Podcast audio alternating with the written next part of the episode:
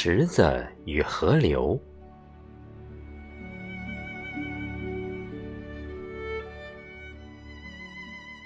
这是怎么回事儿？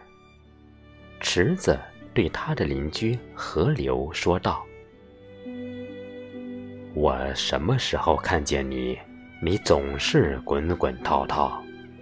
亲爱的姐姐，你难道不会疲劳？我总是看见你一会儿背着沉重的货船，一会儿……”拖着长串的木筏，还有小划子呀、小船，简直数也数不完。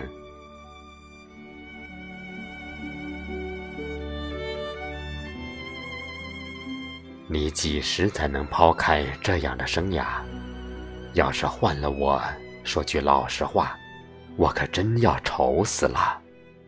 我的命运有多好，比起来，你我相差。竟这么大！固然我并不出名，我没有出现在地图上，像你那样蜿蜒的贯穿全国，也没有行吟诗人为我弹琴歌唱。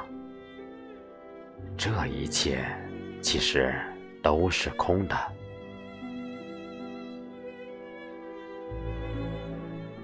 可是，我安闲地躺在柔软的泥土里，像贵妇人躺在鸭绒垫上一样。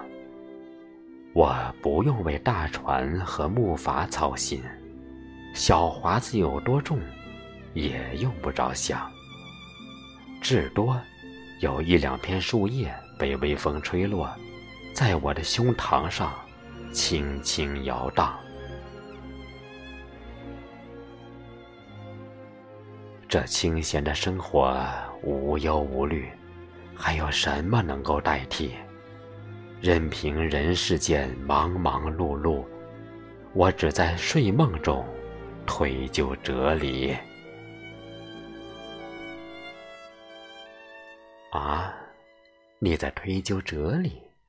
河流回答道：“水要流动才能保持清洁，这个自然规律。”难道你已经忘掉？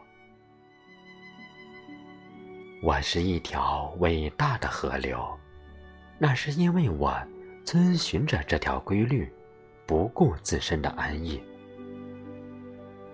我用源源不断的清洁的水，年年给人们带来利益，这就使我受到尊敬，光荣无比。也许我将永远奔流不息。可你早被遗忘，不再有人提起。